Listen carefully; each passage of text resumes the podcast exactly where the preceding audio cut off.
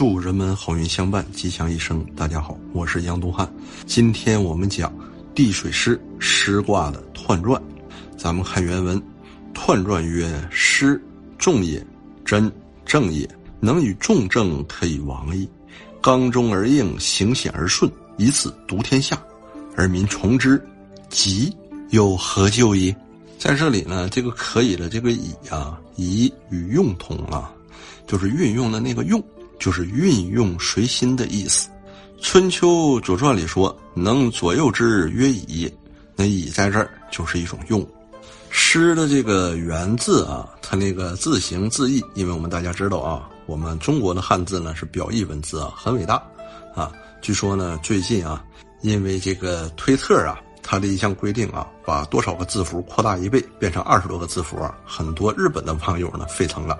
大家呢一致说中国的汉字真是神奇，真是伟大呀。那么诗呢，从这个角度，原意呢就是在山丘啊，或者是一个高台之处，聚集的都是人，再把他们就是这些群众啊称为军队的这个意思。真正呢就是什么？就是正啊，就是固，一定呢像我们以前经常说的这个，就是不忘初心，正知正念正行啊，如此方能正义。如此呢，方能走正道啊！元帅能以严正而用众，可为王者之师了。刚中者说的就是易阳爻居内卦之中，上应六五之君。在易经中，阳爻为主动力，此卦一阳而五阴，好比一阳在这条通顺的道路上，可以与五阴爻都发生作用。内卦坎为险，外卦坤为顺，故曰行险而顺。毒，哎，我们需要注意啊，这个毒毒药的这个毒，在做统治的时候啊，它是不带有贬义的。应当注意的是，类似什么呢？就是秦以无道独天下。哎，这个这句话的翻译啊，秦以无道独天下呢，说的应该是秦国以无道昏庸统治天下，而不是秦国以无道昏庸毒害天下。那么“毒”这个字呢？据说呢，还有啊，治与义这样的说法。治呢，就是治理的这个治；那么义呢，就是义史的这个义。又古时读与育啊，教育的这个育啊，两字呢音义相通，译作御解，就是玉化的那个啊。以此治天下，以此益天下，于其意呢，都能差不多把我们刚才要表达的这个意思捋顺。等到了汉代的时候啊，汉代儒学是以毒为害，是以其害天下，民必不从，又何以能亡呢？啊，就是这么样呢？怎么可能称王呢？我们看这个师卦啊，师呢虽然是众啊，若光是依靠人民的力量啊，就什么呢？若以民众来治乱，哈，这是什么呀？这是大家没有主心骨啊，哈。这也是咱们以前那句俗话“蛇无头不行啊”，这就好似用猛药以毒攻毒，说起来呢就牵强了。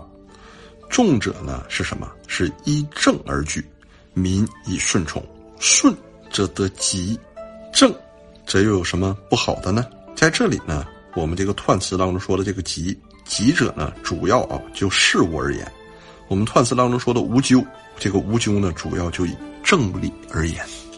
我们再看一看啊，我们以此卦这个象啊，用来呢比拟两个方面。第一个方面呢，以此呢来比拟人事，坎卦为中南，这个呢为壮劳力，意在外；而在此卦呢，它却在与这个坤卦组合的时候，它在内。那么坤卦呢为老母啊，老母呢易居内，那在此卦呢却在外，母子的位置颠倒失常，为不安之象。想必是起于家庭内部之乱吧？那你说，按现在这个宅男文化，或者按宅文化哈，或者按生活不能自理这个角度来讲，一个中年男士呢，还得家撅着，还得靠母亲常年在外头啊去活动、去工作、去劳作啊，这能正常吗？这不正常啊！哈，那么言归正传啊，虽然这个大的卦象组合不正常，但是呢，它其中的爻象结构呢，哎，却是相当不错的。这是啥呢？就是我们古时候啊，有这种宗族，还有这种家族啊，即使是家庭内部，也要有一个当家人。当家人就为一家之长。那像我们刚才彖词说的，这句“内得刚中者，如九二阳爻，以真正而治之，这家道可以恢复正常。”那我们再看第二个方面啊，以此卦呢比拟国家，那么上卦就为政府，得坤卦之顺，柔弱而少威严，不能制约下民；下卦为人民，如水在地下，泛滥而无归，有聚众聚险。扰乱不顺之象，此卦五爻皆为阴，唯九二独乘阳刚，当以九二受六五之君命，任统帅之职，率众行事，以此督天下。说的正是刚中而应，行险而顺，而民从之，吉有何救矣啊？那这个呢，用白话角度来讲啊，正所谓国弱思良将，九二在此挺身而出。这就是刚中而应，在危险的局面下力挽狂澜。再打个简单的比方，就我们大家耳熟能详的《岳传》，就好比岳飞统领着岳家军收复失地，这就是行险而顺。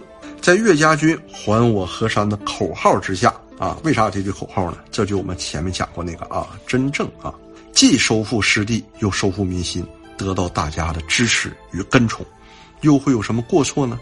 这就是“而民从之，吉有何咎矣”的这个意思了。在通关此卦，九二为元帅，五阴从之，初六为士众，嘿，也就是广大的这个士兵啊哈。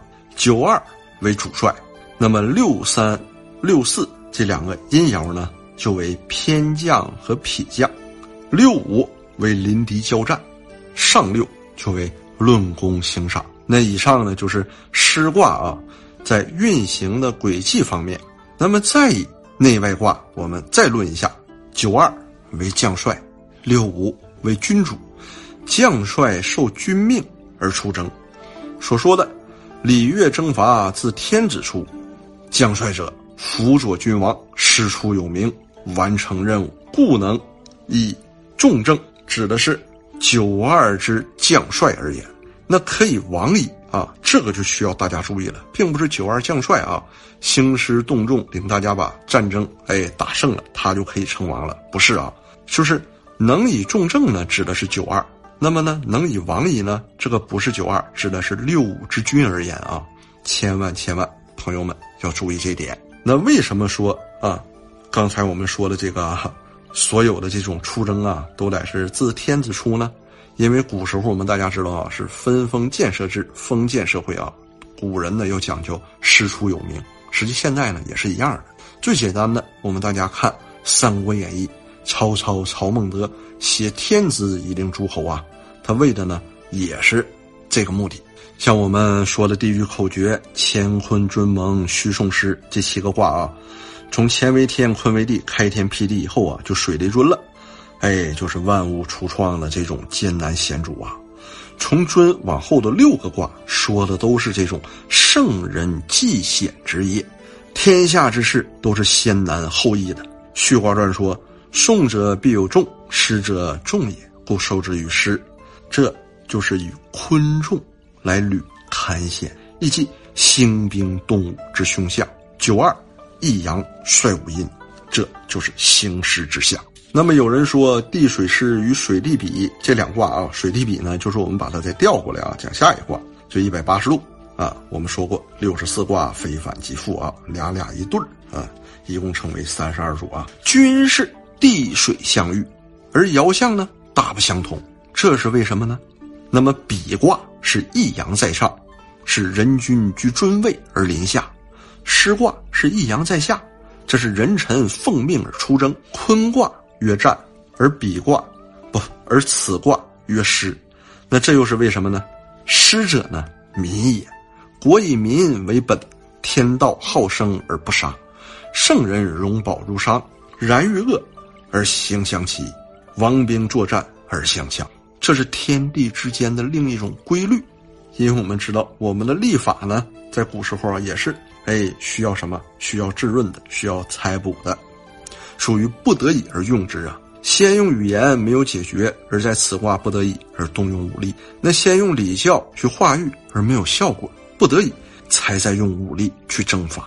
这也是先礼而后兵，文不成而动武。